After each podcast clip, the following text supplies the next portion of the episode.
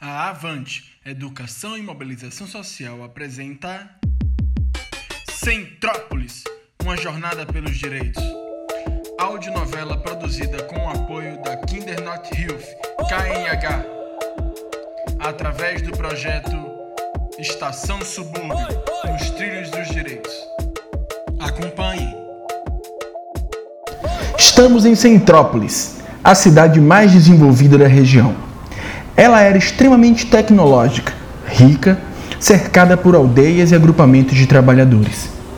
Tinha prédios enormes, feitos de cobre e vidro. Tudo era muito limpo, bem pintado e arrumado. A prefeitura fazia questão de manter sua cidade extremamente bonita. Os moradores de lá estavam sempre viajando para fora dos limites do estado conhecendo novos locais e novas culturas. Faziam questão de viver as mais variadas experiências que o dinheiro podia pagar. O povo vivia em suas casas e mal conversavam uns com os outros. Preferiam viver suas vidas sem muito contato, pois tinham medo de tudo que pudesse parecer perigoso. A cidade de dia era barulhenta cheia de movimento. Uma correria quase automática: casa, trabalho, escola, casa. A noite era silenciosa. Parecia até uma cidade fantasma. Nem parecia que tinham crianças por lá. Assim se passavam os dias, as pessoas não se ouviam e mal se viam.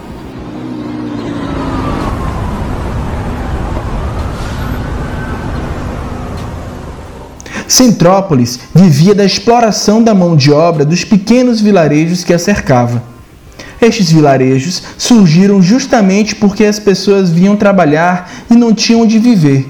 Então começaram a construir essas pequenas comunidades ao redor da grande capital, conhecidas como vilarejos rodeantes. Bota isso aqui aqui, isso. Agora constrói aquela casa lá. Os trabalhadores faziam essa viagem das suas cidades até a capital. Trabalhavam em grandes indústrias, na mineração de cobre, nas casas dos cidadãos, construíam e consertavam prédios, limpavam as ruas da cidade. Todos os trabalhos difíceis e pesados eram realizados pela população das cidades rodeantes.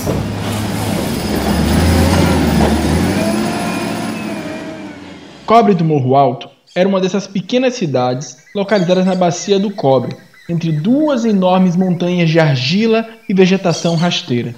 Era bem quente de dia, mas ao entardecer batia um vento forte que fazia aquele gosto de sentar-se na porta de casa para se refrescar com a família. De lá podia-se avistar o pôr do sol todos os dias.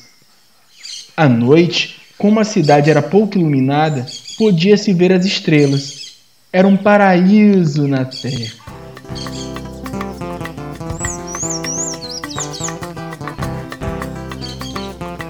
De uma das pequenas cidades que ficavam ao redor de Centrópolis, tornou-se a cidade mais importante em seu entorno. Cobre do Morro Alto era também conhecida pela qualidade dos serviços prestados por seus moradores e, mais ainda, por sua poderosa líder, Dona Maricota, que queria muito ver o crescimento da cidade que fundara e o bem-estar dos seus conterrâneos. Era uma sábia anciã de 94 anos que tinha herdado a liderança de sua mãe e a sabedoria das ervas e plantas medicinais do seu pai. Ficou famosa por curar pessoas do seu povoado e os viajantes que passavam por ali com remédios naturais. Com o passar do tempo, a notícia se espalhou por toda a região Dona Maricota ficou famosa. Apesar de se tornar bastante conhecida, não enricou. O trabalho com ervas não lhe dava dinheiro para viver e era preciso fazer outros trabalhos para conseguir manter sua família. Trabalhava em Centrópolis, servindo aos caprichos dos curiosos sobre o futuro e curando as doenças que a medicina não resolvia. Por isso, passava os dois turnos em Centrópolis para dar conta de todo esse trabalho. Vinham pessoas de todos os lugares conhecer a mulher que tudo curava. Mas em Cobre do Morro Alto, todos gostavam mesmo era de ouvir os causos, histórias, fábulas e contos que ela conhecia e contava como ninguém. Tinham o costume de, duas vezes por semana, irem para a porta de Dona Maricota a ouvir falar. Sua maior ouvinte era sua neta Tina, que vivia com ela e só via a mãe de 15 em 15 dias, porque ela trabalhava e morava na casa de uma família em Centrópolis. Apesar disto, ela era uma garota alegre, esperta e corajosa. Adorava brincar na rua e, vez ou outra, subia o morro com os amigos para brincar com argila. As crianças, desde cedo, aprendiam a ajudar nas atividades de casa e, alguns, por conviverem muito com as famílias, acabavam por aprender, desde cedo, a serem líderes. A cidade convivia bem, era harmônica e calma, por vezes barulhenta, pelas brincadeiras que aconteciam todas as tardes na rua. Vamos lá, vamos lá, galera. Hoje tem história da Maricota. Vamos nessa, vamos nessa, vamos ouvir. Já estou indo, já estou indo. Vamos nessa. Tina, minha neta, sente-se ali com as crianças, que eu vou começar a contar a história que vocês vão se emocionar. Senta, senta que já vai começar. Bora, silêncio. Shhh. Venham, criançadas, ver a história de hoje. O nome é Oásis. Conta uma popular lenda do Oriente que um jovem chegou à beira de um oásis junto a um povoado e, aproximando-se de um velho, perguntou-lhe: Que tipo de pessoa vive nesse lugar? Que tipo de pessoa vivia no lugar de onde você vem? Perguntou por sua vez o ancião. Ah! Um grupo de egoístas e malvados, replicou o rapaz. Estou satisfeito de haver saído de lá. A mesma coisa você encontrará aqui, replicou o velho.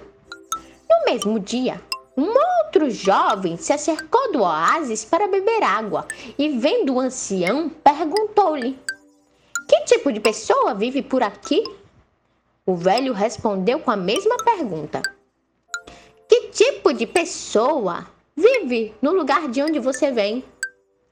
O rapaz respondeu: Um magnífico grupo de pessoas, amigas, honestas, hospitaleiras.